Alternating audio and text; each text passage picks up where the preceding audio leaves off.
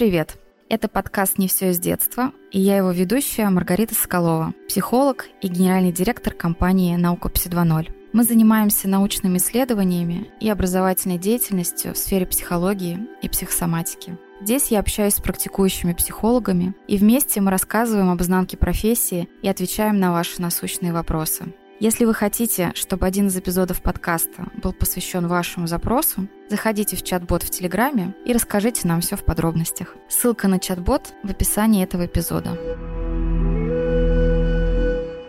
Сегодня у меня в гостях Екатерина Добронравова, практикующий психолог, кризисный психолог, сертифицированный специалист ПСИ 2.0. Также Екатерина имеет специализацию психологии изменений и трансформационный коучинг. Вместе мы обсудим такую тему, как психосоматика и деньги, и то, как мы, наше тело и психика реагируем на финансовые проблемы. И, конечно, мы поговорим о том, что можно сделать, чтобы изменить свои финансовые установки. Катя, здравствуй. Привет, привет, Ред. Сегодня у нас с тобой любопытная тема – психосоматика и деньги. И я бы хотела начать с того, как вообще эти два понятия могут быть связаны, по твоему мнению. Ну смотри, когда мы говорим в принципе про любое явление, любое действие, любую сферу, связанную с человеческой жизнью, так или иначе, эта сфера будет связана с психическим миром человека, с психикой человека. Если мы возьмем деньги, то деньги — это напрямую продукт творчества человека, потому что раньше было первый вариант обмена, он представлял из себя просто обмен натуральным хозяйством каким-то, да, мы меняем помидоры на огурцы, и все довольны и счастливы. Мир становился более сложным. Сложным он становился в том числе, потому что человек развивался и творчески развивался. И деньги, по большому счету, это творение человека. А нигде, ни в каких других взаимоотношениях, кроме именно человеческой цивилизации, мы деньги с вами не обнаружим на планете Земля. Поэтому, раз мы говорим с тобой про продукт жизнедеятельности человека, то, конечно же, этот продукт связан с тем, как человек мыслит, как человек относится к своей жизни, относится к окружающему миру. И далее, если мы с тобой будем развивать эту мысль и уже придем именно к психосоматике, к взаимосвязи нашей психики и тела, к взаимосвязи того, как мы мыслим, как мы воспринимаем окружающее пространство, как мы реагируем на окружающее пространство, то здесь как раз мы увидим эту непосредственную связь.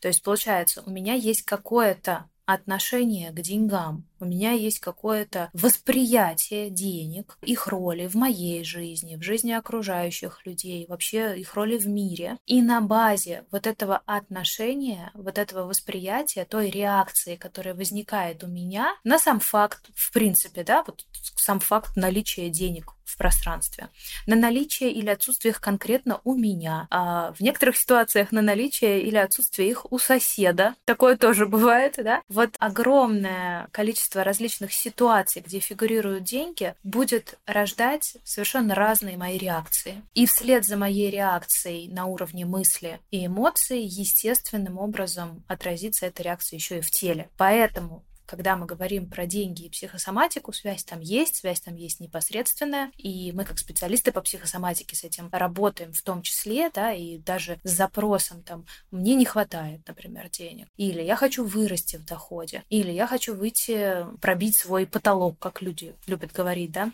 обозначая это такими формулировками. А даже с такими формулировками можно прийти к специалисту по психосоматике и поработать с этим. Спасибо, Кать. На самом деле появилось много вопросов, которые хочется обсудить. Давай, наверное, начнем с такого вопроса. Ты сказала, что наше восприятие реальности, там, окружающего, наше мышление, все это влияет ну, на финансовый поток, на наличие денег. А вот подскажи, пожалуйста, откуда изначально берется взаимосвязь с деньгами, да, отношения с деньгами? Это что-то из детства или не обязательно? Ты знаешь, я бы сказала и из детства в том числе, но тотально все перекладывать на детство и тотально все возвращать именно в ту пору прекрасную нашей жизни, я бы тоже категорично не стала, потому что деньги это та концепция, с которой мы в принципе не знакомы, когда рождаемся, мы обучаемся, действительно мы обучаемся взаимодействию с деньгами у наших родителей, в первую очередь через подражание. Если вспомнить, да, мы даже в детском саду зачастую, вот мы, например, точно играли в магазин. Я помню эти листики, бережно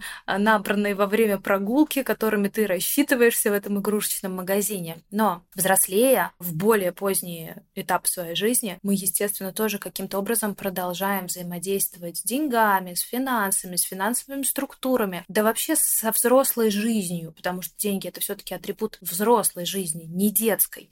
И, конечно же, продолжая вот этот свой путь, свое становление в социуме, свое профессиональное развитие, финансовую грамотность, есть она или нет, кстати, большой вопрос, потому что иногда некоторые запросы решаются базовым присутствием финансовой грамотности в жизни человека. Поэтому я бы сказала, что скорее вот эти отношения с деньгами, да, восприятие денег, установки относительно денег, это такой большой наживной процесс, который происходит с нами на протяжении всей жизни. Что-то мы берем из детства, что-то мы обретаем уже в более зрелом возрасте и с этим работаем. Поэтому здесь я бы точно категорично на детство не перекладывала ответственность, когда тем более речь идет о взрослом этапе жизни. Да? У детей денег нет, они им просто не нужны. К слову о детских играх и о деньгах, я в детском саду захотела построить космический корабль. И я объединила детей и говорю, несите все, что есть. Нам нужен будет и пластик, и металл. Особенно нам нужны будут деньги. В итоге на следующий день деньги принесла только я. Я нашла у родителей, принесла... Потом я уже поняла, что я, оказывается, ошиблась в нулях и принесла гораздо больше, чем нужно было. Вот, потом не влетела, и на этом построение космического корабля закончилось. Ну вот видишь. Да, да, да. Ты как раз вот тот ребенок, видимо, который с детства уже начал выстраивать отношения с деньгами и понимал, что хочешь построить что-то грандиозное, материальный ресурс тоже будет необходим. Как без финансирования, да? Да, да, да, да, да.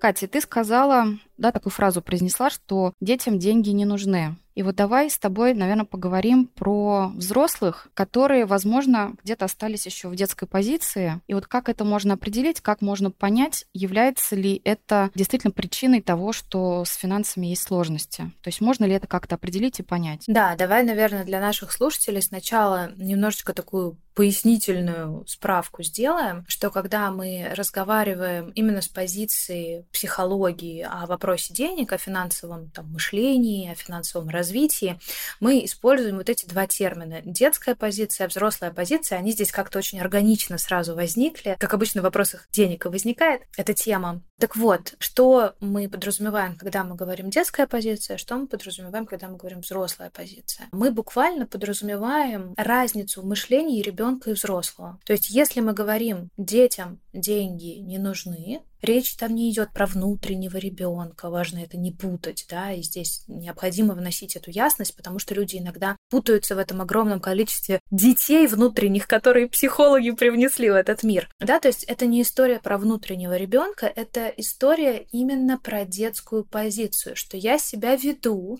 в жизни до сих пор как ребенок. То есть как? Я самостоятельно не могу закрыть свои потребности. Это главное отличие ребенка от взрослого, наверное, и базовая вообще тема взросления. Я учусь, взрослея, обеспечивать самостоятельно закрытие своих потребностей. То есть, во-первых, я понимаю, что я хочу, а во-вторых, я как взрослый человек научаюсь видеть пути получения того, что я хочу. Мы сегодня с мужем обсуждали с утра, у нас песня почему-то заела, мы гуляли с собакой. Помнишь, песня была советская «Вся жизнь впереди», и мы идем, он поет «Вся жизнь впереди», и чуть-чуть позади. И мы начинаем смеяться, он говорит, ну это же гораздо лучше, чем надейся и жди. И мы начинаем разговаривать про вот это надейся и жди, и это очень здесь созвучно, потому что как раз ребенок надеется и ждет, что придет взрослый и решит его проблемы. И человек в детской позиции даже делегирует по такому принципу. Он такой, ой-ой-ой, я ничего не знаю, вот дайте мне взрослого, который разбирается, пусть он делает. А, но это к делегированию тоже не имеет никакого примерно отношения. И вот эта детская история, когда мы ждем, что придет какой-то большой взрослый и закроет все мои потребности, она проявляется во всех сферах жизни, в отношениях с собой. Она проявляется каким образом? Когда же заметят, что я устала и помогут, да, вот эта вот претензия, что что это вы мне не помогаете? То давайте, заметьте сами, что мне плохо, и помогите мне. В принципе, адекватная позиция для ребенка от одного до полутора лет, когда в его арсенале есть только вариант заплакать, потому что он не может никак по-другому сказать маме, что он голоден или хочет на ручке, или ему надо поменять подгузник. Для человека 20-30 лет позиция уже не очень адекватная. В отношениях с другими как это проявляется? Человек не умеет отстраивать свои границы, огромное количество претензий к окружающим. Либо вот это любимое, как бы мне вдохновить мужа, чтобы он зарабатывал да, такой. Я перенесу всю ответственность за закрытие моих потребностей на него, и пусть он, как мой такой прекрасный папа, обеспечивает меня, а я вот буду сидеть просто красивая. В отношении с самой работой, с самими деньгами, как это происходит, в чем проявляется детская позиция. Отсутствие учета денег, нежелание, то есть я хочу денег, но я не хочу их считать, да, нежелание вообще освоить хотя бы базовую финансовую грамотность, нежелание совершенствовать свои профессиональные навыки, потому что наши профессиональные навыки, наше расширение в этой сфере, оно, естественно, влияет на увеличение нашего дохода, потому что чем профессиональнее мы становимся, тем этой точки зрения ценнее становится наш труд. Мы можем решить, например, большее количество запросов, или мы можем оказать большее количество разных услуг, или у нас уже появляется целая команда, которая одновременно ведет несколько проектов. То есть вот расширение этой навыковой линейки, навыковой базы, оно, безусловно, тоже влияет на расширение дохода, и все это связано исключительно с проактивной взрослой позицией. Я понимаю, что я хочу, и я простраиваю для себя путь решения решение этого запроса своего внутреннего. Детская же позиция — это история про то, что я жду, когда что-то упадет мне в ручки с неба, жду, что решится как-то само, жду, что мне не придется ничего для этого делать, я смогу это переложить на какого-то другого человека. И, наверное, самый такой яркий признак детской позиции — это претензия. Вот если, дорогие наши слушатели, вы понимаете, что претензия — это то состояние, в котором вы очень часто пребываете, пребываете, неважно к чему эта претензия, она может быть к себе, я недостаточно хорош, претензия. Она может быть к окружающим, они все не так делают, они не понимают, не так живут, претензия. Это может быть претензия буквально к самим деньгам, почему их так мало, я обижаюсь в этот момент уже на деньги. То, с чем я сейчас часто сталкиваюсь и работаю, я много работаю с помогающими практиками, с психологами, и я вижу обиду на клиентов. И сейчас тоже нашим слушателям кому-то обязательно это отзовется. Почему это они ко мне не приходят? Приходят. Я же им целый пост выложила с описанием своих услуг. Да, то есть вот любой формат претензии к себе или к окружающим я бы, наверное, назвала признаком номер один того, что ты находишься в детской позиции, и важно внимание и фокус внимания перенести на себя и посмотреть, что со мной происходит, что с моим внутренним миром происходит, какие свои задачи я сейчас не решаю, и почему я эту ответственность перекладываю там за свое состояние счастья и удовлетворения, потому что там, где претензия, там не счастье, не удовлетворенности, там физически этого быть не может, да, я либо в претензии, либо либо мне хорошо. Почему я переношу ответственность за свое счастье а, на других вот через этот механизм постоянной претензии к окружающему миру. Может быть, ты могла бы сформулировать тогда для наших слушателей какие-то основные такие, может быть, золотые принципы вот взаимодействия с деньгами. Ты уже начала говорить как раз, да, перечислять, что это и повышение навыков, и финансовая грамотность. Вот если, может быть, мы так подрезюмируем. Да, у нас, если посмотреть вообще на взаимоотношения с деньгами, будет два таких базовых блока. Это мышление, ну, они по большому счету оба относятся к мышлению, но они смыслово разные. Это мышление, это непосредственно то, во что мы верим относительно денег, и это навыковая база. То есть, если мы говорим про мышление и то, во что мы верим, Здесь как раз речь идет об установках, убеждениях, о базовых состояниях. Там, мир опасен, безопасен, деньги хорошо или плохо, богатые, хорошие люди или не очень. Да? И вот огромное количество установок убеждений, такой первый блок для работы, достаточно большой, я бы сказала, необъятный, в том смысле, что невозможно в какой-то момент жизни сказать, я все убеждения проработал. Мы всегда живем с какими-то убеждениями. И даже когда они становятся расширяющими, например, для вас вас раньше вы верили в то, что мир небезопасен, фоново, да, вы были в тревоге, вы были зажаты, тело зажималось часто, и вам казалось, что ну, ну нет, ну такого не бывает, в мире ничего хорошего нет, да вы посмотрите, как мы живем, да вы посмотрите, что происходит сейчас даже если в какой-то момент вы вышли из этого и начали к миру относиться чуть более дружелюбно, а может быть даже сильно более дружелюбно, в какой-то момент ваша позиция новая, вроде бы расширяющая на этапе очередном вашего развития может стать ограничивающей. Поэтому это бесконечный, бесконечный, бесконечный процесс работы с тем, как мы мыслим и что мы ощущаем как опасное, безопасное. И раз уж мы говорим про психосоматику, тут возникает это слово, то вот этот основной принцип опасное и безопасное в психосоматике, он просто как краеугольный камень, потому что наше тело очень быстро реагирует по одной из стратегий. Либо мне опасно, и я напрягаюсь, либо мне безопасно, и я расслабляюсь.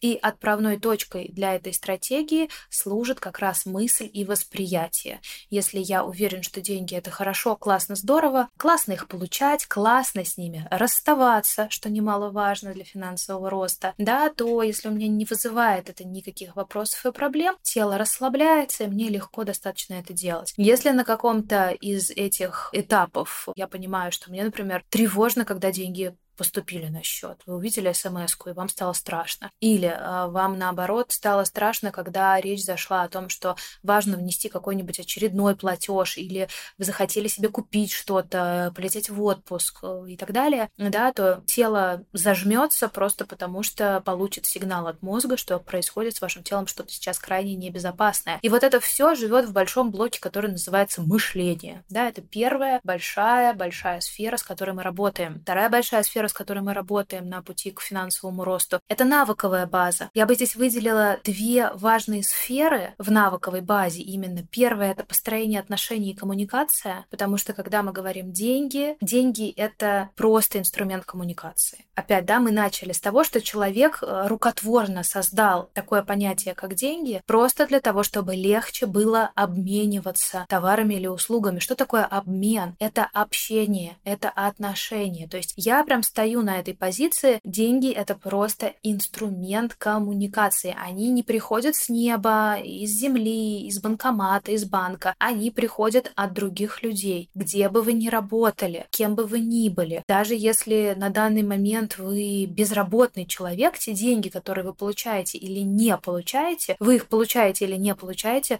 напрямую от людей. Поэтому вот это умение выстраивать отношения с окружающим пространством, а для этого надо научиться выстраивать строить отношения с собой, потому что это правная точка. Это первая важная сфера в навыковой базе. Ну и вторая важная сфера в навыковой базе – это, конечно же, непосредственно наши профессиональные данные, наши навыки, то, насколько мы знаем, что хотим делать, насколько мы в этом совершенствуемся, насколько мы совершенствуем свои навыки, ну, кстати говоря, продажи своих услуг. Об этом как-то вот не принято говорить, а это очень важно, причем неважно, вы фрилансер, э, блогер, или вы идете на собеседование в корпорацию или компанию, где по большому счету собеседование, это и есть ярмарка, на которой которой вы продаете себя как специалиста и уметь продавать свои услуги, это тоже важно, да, представить то, что я делаю, гордиться тем, что я делаю, это такой большой-большой блок развития себя как профессионала. То есть я бы обозначила здесь вот такое, знаешь, развитие трех больших ролей. Я как человек сам для себя, вот это вот как раз все мышление, установки, убеждения. Я как человек, который взаимодействует с другими людьми, а это как раз навыки коммуникации, вообще насколько я умею выстраивать выстраивать отношения с окружающими. И я как профессионал со своими уже твердыми навыками. Я с тобой полностью соглашусь касательно коммуникации. То есть я в целом тоже приверженец того, и я думаю, что здесь, наверное, сложно поспорить с тем, что отношения, они тоже пронизывают все наши сферы, все наши другие сферы, и от того, насколько у вас богатая социальная жизнь, да, социальные связи налажены, насколько вы хорошо умеете себя и преподнести, и насколько умеете выстраивать коммуникацию, настолько как бы зависит то, какие результаты вы в дальнейшем можете получать. Ведь это просто даже про возможности, которые приходят к нам от других людей. Да, и когда мы говорим тем более про возможности, возможность всегда открывается там, где появляется второй человек. Безусловно, у вас может родиться идея какого-то продукта, но вам нужен клиент как минимум для этого продукта. И тут сразу возникает аспект отношений, потому что элементов в системе становится уже двое. Поэтому это всегда про отношения в своей базе, которые мы выстраиваем, основываясь на тех представлениях о себе и мире, которые у нас есть в голове. А деньги это уже такой прям супер следствие. А если мы говорим, например, про способ получения денег, а если у нас какая-то рекомендация для наших слушателей, как определить, на чем зарабатывать деньги, чем заниматься, как вот э, выходить на новый уровень доходов в своей сфере? Это как бы разные, конечно, вопросы, но тем не менее. Да, это разные вопросы, потому что на чем зарабатывать деньги, как выходить на новый уровень дохода, это прям две большие и очень разные темы. Но если мы с тобой начнем с того, на чем зарабатывать, у этого это вопрос с подвохом такой прям с подводным камнем огромным, потому что сейчас та тенденция, которую я вижу, по крайней мере, уже несколько лет, она сводится к тому, что как будто бы есть какая-то правильная ниша такая денежная ниша, и надо обнаружить эту нишу, и вот все станет хорошо. Есть две крайности, знаешь. Одни люди все ищут, где же этот поток, потому что я попаду в свой поток, в свое предназначение, и просто с неба посыпятся деньги, а кто-то ищет вот нишу, такие более уже предпринимательская такая терминология, но тем не менее. Мне кажется, здесь правда важно очень слушать себя и слушать, чем тебе хочется заниматься. Как бы сейчас это попсово не прозвучало, как бы сейчас это не прозвучало «Спасибо, капитан Очевидность». Но я человек, который просто могу своей чуть-чуть историей поделиться, потому что иногда это даже интереснее, да, чем какие-то теоретические основы. Я поменяла огромное количество работ в своей жизни. Я работать начала примерно, наверное, с 13-14 лет, и я хорошо пела в вокальной студии, и я работала вот эти лагеря и елки каждый год учебный. И я училась в языковой школе, я переводила какие какие-то материалы, я достаточно хорошо знаю английский язык, я переводила. И вот начиная с того времени, я что только в своей жизни не попробовала. Ну, то есть, правда, я была кем только не была. Вплоть до того, что я даже один раз была аккомпаниатором, и мне за это заплатили, хотя мне всегда казалось, что фортепиано — это мое самое, наверное, слабое место из всех. И у нас есть идея о том, что мы должны найти что-то идеальное, попасть в это идеальное, в идеале с первого раза, естественно, и зафиксироваться в нем. Вот эта идея сама по себе, она достаточно старая, она себя изжила, и мы живем в том мире, когда нет уже истории про то, что вот надо выбрать одну профессию раз и навсегда. Вот надо отучиться вот эти там пять лет, и все, и дальше на завод, и ты на заводе до доски той самой. Мы сейчас видим, что мир стремительно изменяется. Мы сейчас видим, что в среднем человек пребывает, ну, в какой-то такой, назовем это, нише, в среднем 5-7 лет. Это статистика. И это огромная свобода, потому что чувствуя, что, например, человек открывает в себе какие-то новые грани, новые таланты, новую глубину, он может менять сферу деятельности. Если так посмотреть, на самом деле, вот сколько я работаю с клиентами, я ни разу не встретила человека, кому его предыдущий опыт не пригодился бы на нынешнем месте работы. Да, то есть меня в, хотела сказать, в анамнезе,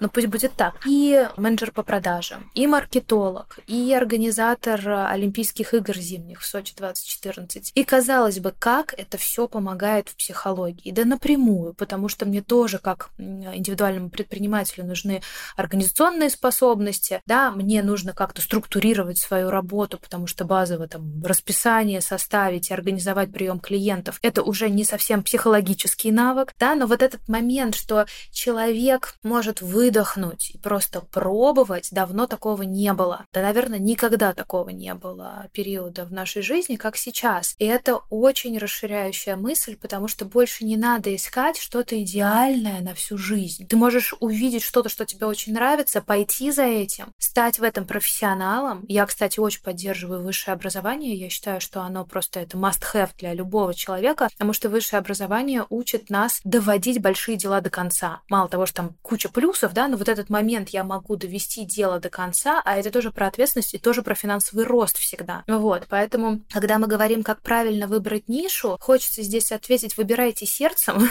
потому что мы живем в том мире, когда мы больше не зависим от того, что у нас есть диплом, и только по этой специальности мы можем работать э, всю свою жизнь. Есть переподготовки, есть второе высшее, есть огромное количество расширяющих возможностей, и можно пробовать, пробовать, пробовать. И опять же, да, когда я говорила про навыковую профессиональную базу, чем шире ваша навыковая база, тем больше вы зарабатываете. Вы можете мне не верить на слово, вы можете проверить это на себе, я буду счастлива, потому что вы разбогатеете. Если же мы будем говорить с тобой про то, как выходить на новый уровень дохода, да, это, наверное, уже отдельная тема.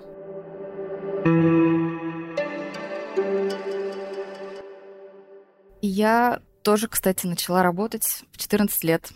Я помню, что да, мне очень хотелось, всегда хотелось собственных денег, зарабатывать, что-то откладывать, что-то тратить. В общем, у меня такое с детства было такое, знаешь, финансовое распределение и такая какая-то базовая финансовая грамотность. И я, да, устроилась в 14 лет, помню, работать упаковщиком на ленте в супермаркете. И с каким наслаждением мы потом с подругой шли тратить на кинотеатр. Ну, конечно. Просто это было неописуемо, да. И на самом деле у меня тоже был очень большой профессиональный путь до того, когда сейчас вот я стала генеральным директором директором, стала психологом, я кем только не была. И когда я начинала свой профессиональный путь, это было несколько сложнее, потому что не так много было информации в доступе, я имею в виду обучающей, да, образовательной. Не так э, легко было найти вакансии, как сейчас, да, в интернете у нас, пожалуйста, куча удаленной работы. Но, тем не менее, всегда мной э, движил интерес, а какой еще навык я могу здесь освоить, какой еще своей частью я могу здесь реализоваться. И я тоже кем только не работала, то есть я и переводчиком работала, локализовывала игры компьютерные. Я и возила людей по 300, по 400 человек. Эм, ну, в турфирме я работала. Тестировщиком была. Я даже писала, меня приглашали. Я писала про камни, да, натуральные камни. Просто вот мне предложили, думаю, почему бы и нет? Интересно, надо попробовать. В общем, путь был очень большой интересный. Я, кстати, только-только недавно, буквально пару лет назад,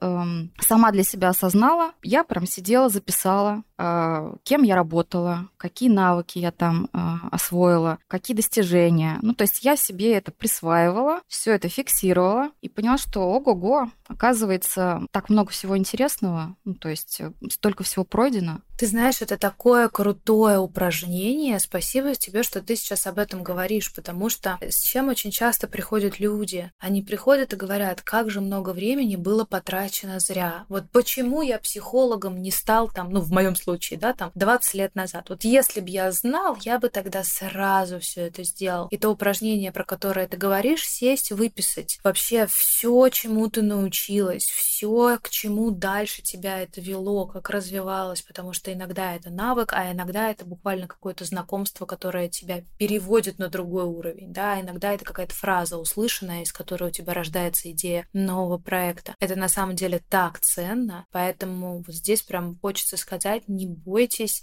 вот этого потраченного времени. Сейчас еще есть такой, знаешь, невроз, вот этот время деньги, время ограничено, мы все умрем. Вот этот вот невроз, он очень сильно разгоняется в инфопространстве. А хочется прям сказать, да выдохните вы, вы столько крутого получаете здесь и сейчас, просто достаточно это заметить. И так как мы говорим про финансовое мышление, это, к слову сказать, принцип богатых людей. Я работаю много с людьми именно такого уже высокого уровня дохода, и у них очень здорово встроен этот навык. Они действительно везде видят возможности, они присваивают себе те успехи, которые есть в их жизни, и в том числе, знаешь, там в 14 лет самостоятельно уже идти в кино, это на минуточку, это очень здорово. Получается, что как раз в их парадигме этого упущенного времени-то и нет. Есть время, за которое я создал какой-то дополнительный результат. В принципе, вот это их способность видеть и находить позитив в том опыте, который они проживают, является обратной стороной способности видеть возможности новые там, где человек пройдет мимо и не увидит возможность. Человек с уже мышлением богатого человека увидит возможность сделать и мир лучше, и себя богаче. Это всегда идет рука об руку, потому что мы становимся богаче, когда мы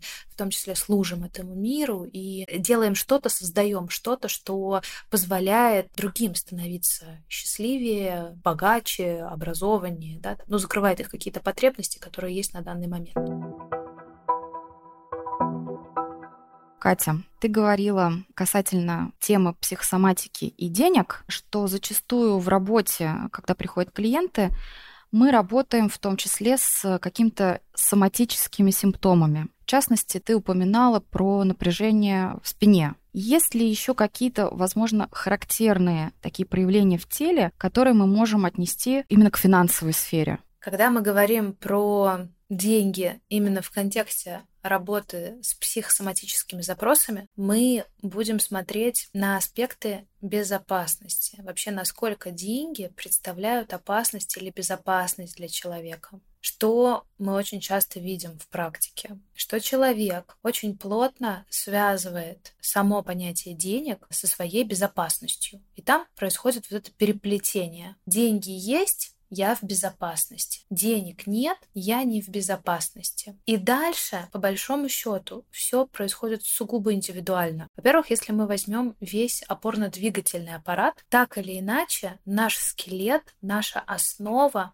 наша опора, а, которая связана с аспектами нашей самоценности, нашей целостности, да, восприятия себя как целостного, ценного человека и уверенность, которая, опять же, здесь тоже очень важна. Весь э, практически опорно-двигательный аппарат так или иначе может резонировать, скажем так, с этой темой, да. Мы можем почувствовать вот этот вот груз в плечевом поясе, ощущение, как будто бы шея просто каменная, зажата, пережата от того груза ответственности и вот этих постоянного решения морально-интеллектуальных задач, кто там будет править миром, что происходит с геополитической ситуацией, продавать или покупать и так далее и тому подобное, которое не всегда даже к нашей жизни имеет прямое отношение. Вся спина, поясница, лопатки, копчик так или иначе могут сигнализировать о вопросах отсутствия вот этого ощущения ценности себя, когда мне надо взвалить на себя побольше, и тогда я гарантированно для всей своей семьи буду ценным. То, что я сейчас рассказываю, я сейчас освещаю, ну, наверное, там одну тысячную из вариантов реакции психики на конкретно возникающие события, потому что процесс реакции, процесс восприятия мира, он сугубо индивидуален. Поэтому здесь, когда мы говорим про там, конкретные какие-то задачки, вот именно в теле, вот это к деньгам или не к деньгам, здесь я бы смотрела глобально вообще вообще на состояние человека, на его жизненную позицию, на фигуру денег в его конкретной жизни, опасны они для него, безопасны, и шла бы от симптома, да, вот как мы любим говорить, мы всегда идем от симптома. И вот наши дорогие слушатели, почувствуйте, пожалуйста, сейчас слово «деньги». Как можете? Вот просто, какие ощущения у вас возникают, когда я говорю «деньги»? Когда я вам говорю «деньги есть», вы наблюдаете сейчас, что происходит в вашем теле. Возможно, какая какая-то конкретная часть, какой-то конкретный орган или какое-то конкретное место в теле уже дало о себе знать. А может быть, наоборот, на фразе «деньги есть» тело расслабилось. Или я вам скажу, например, «денег нет». Что возникнет тогда? Возможно, поднимется тревога, а кто-то наоборот испытает облегчение, потому что если нет денег, то и воровать нечего. Гарантированно не убьют за эти деньги. А кто-то наоборот, у него включится, например, моторчик внутренний такой. Так, если денег нет, это интересная задачка как ее творчески решить. И для кого-то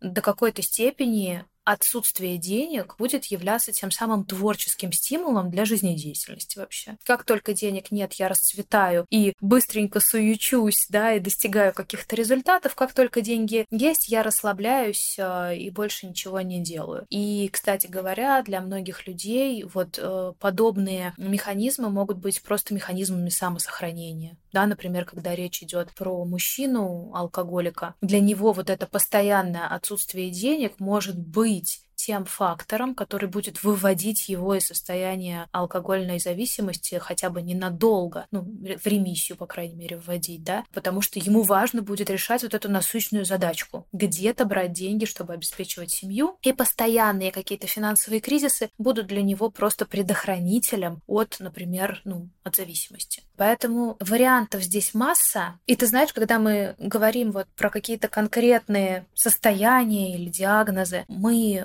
в научном нашем подразделении Пси 2.0 три года назад, когда только наука Пси 2.0 зарождалась, у нас был целый цикл пилотных исследований. Сейчас они у нас уже серьезные, да, они уже такие клинические исследования протоколов, которые мы составляем. Тогда это были первые шаги, тоже были протоколы, и я была специалистом в исследовании эндометриоза. И тогда у нас было более 40 женщин, которые прошли это исследование, прошли по две сессии по методике Пси 2.0, по протоколу со специалистами. У нас были очень крутые результаты. Об этом можно будет на сайте почитать почитать потом, потому что базовая статья, которая была написана после пилотного исследования, там, там есть в блоге. И как раз восприятие женщины и мира небезопасным, таким враждебным пространством. Собственная нереализованность в деньгах и ввиду этого ощущения незащищенности, да, что если я не защищена, как я тогда малыша своего могу защитить? Это очень взаимосвязанные вещи. Мы нашли вот эти связки, которые... Я не говорю, что это причинно-следственная связь, это важно, но мы нашли связки состояния телесного и конкретных, ну буквально как под копирку э, взятых фраз, слов, выражений, да, что там мир без денег небезопасен, я себя чувствую нереализованной, я себя чувствую финансово неуспешной. Вот почему-то сейчас я вспомнила этот пример про то, как э, женщина может отреагировать на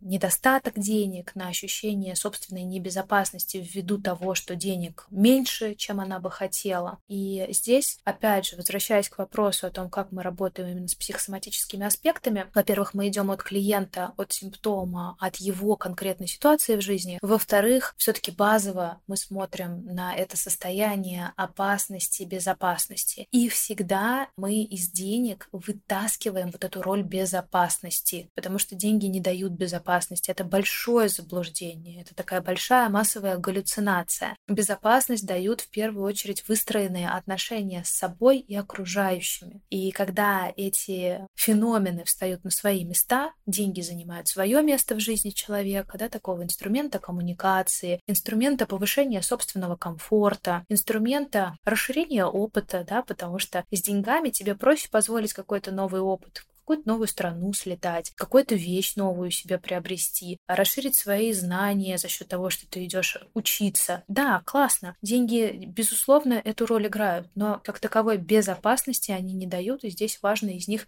вытаскивать этот смысл, потому что вместе с пониманием, что безопасность живет именно в теле, а не в деньгах, тело расслабляется.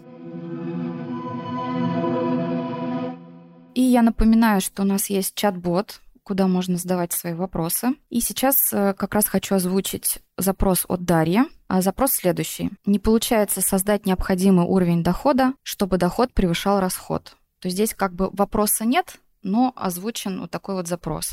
Можем ли мы что-то подсказать Дарье? Когда я такие запросы слышу, мне сразу хочется подсветить самое важное в этом запросе. Что там нет запроса. Мы специалисты по работе с мышлением. И поэтому, когда речь идет о формулировке запросов и мыслей, я, например, на все обращаю внимание, потому что каждая деталь в постановке вопроса, она важна. И вот в данном запросе запроса нет. Есть констатация факта. Доходы превышают расходы. Если мы это развернем в запрос, и это важно сделать, потому что пока запроса нет, психолог не может работать. Можно его перефразировать что сделать, да, или как прийти к уровню жизни, когда мои доходы будут превышать мои расходы. И здесь я бы начала с самого простого упражнения. Я бы ввела, конечно же, дневник доходов и расходов. Я не знаю, наша подписчица, читательница, девушка, которая задает вопрос, Дарья ведет этот список, не ведет, но это вообще замер, замеры любые своих результатов, они обладают определенной магией. У меня нет для этого рационального объяснения никакого. Я думаю, это какие-то бессознательные механизмы. Но сколько мы разговаривали с различными профессиональными спортсменами, сколько я общаюсь с людьми, которые работают с финансами,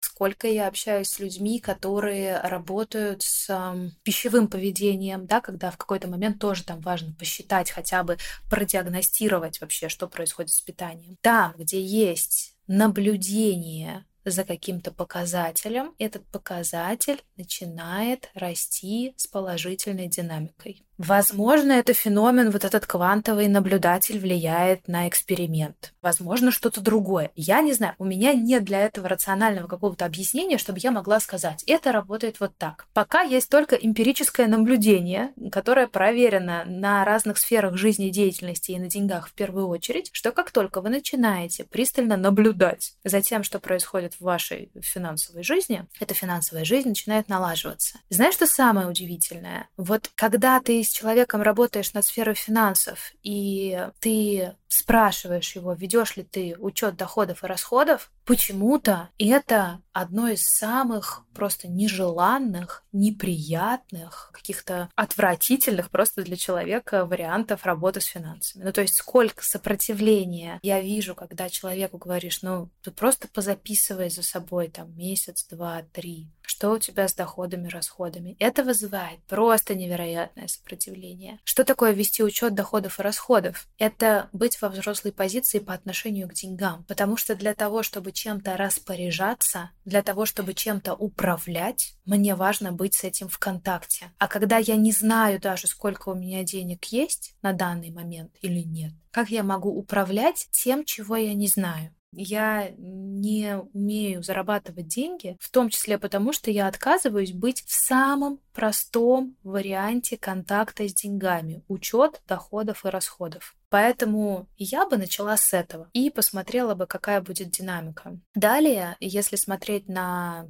мышление, можно сделать прекрасное упражнение и собрать все свои представления о деньгах. Есть такое упражнение, называется «Письмо деньгам». Ты садишься и пишешь «Дорогие деньги» и выписываешь все, что ты о них думаешь. Я на вас злюсь, я на вас обижаюсь, мне кажется, что вы, я вам благодарен и так далее, и так далее, и так далее. Вот прям все, все, все, что идет. Любые письменные упражнения важно делать не менее 10 минут, потому что это большая иллюзия, да, что ты написал три предложения, думаешь, что мне нечего писать. Всегда есть, но просто у нас навыка нет. Поэтому здесь можно спокойно ставить таймер на 10-15 минут и давать себе возможность выразить на листок все. Вы выпишете огромное количество своих ограничивающих убеждений в этом письме, и даже через простой вариант выписывания это уже будет классная работа с мышлением, потому что как минимум вы вынесете это за пределы бессознательного, а как максимум вы потом перечитаете, посмотрите,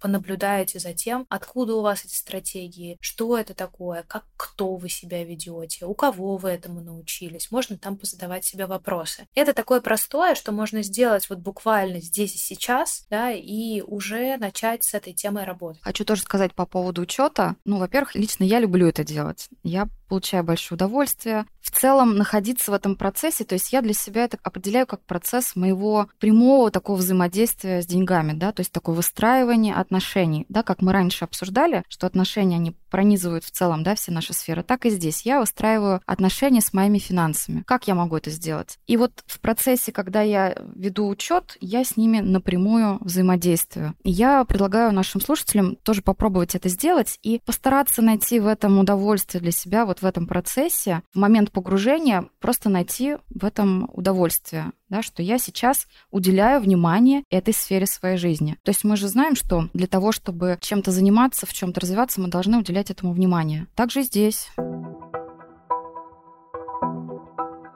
Катя, ну что, спасибо тебе большое. Тебе спасибо. Много мы сегодня и плотно поговорили, и практики дали и инструментами поделились. Я думаю, что много что можно будет осмыслить после нашей с тобой беседы. И если вдруг тебе хочется чем-то еще поделиться, каким-то, может быть, прощальным напутствием для наших слушателей, предлагаю тебе это сделать. Мне бы хотелось напомнить нашим дорогим слушателям, что деньги — это безопасно, и выдохнуть на этом.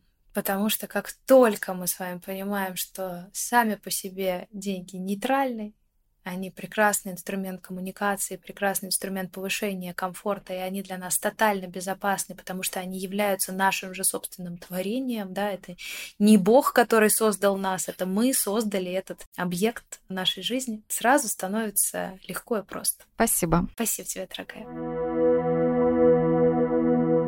Ну а с вами был подкаст «Не все из детства». Подписывайтесь на нас на всех подкаст-платформах, оставляйте отзывы на Apple подкастах и CastBox, ставьте сердечки на Яндекс Музыке. А мы услышимся снова уже в следующем выпуске и продолжим разбираться, действительно ли все из детства. thank you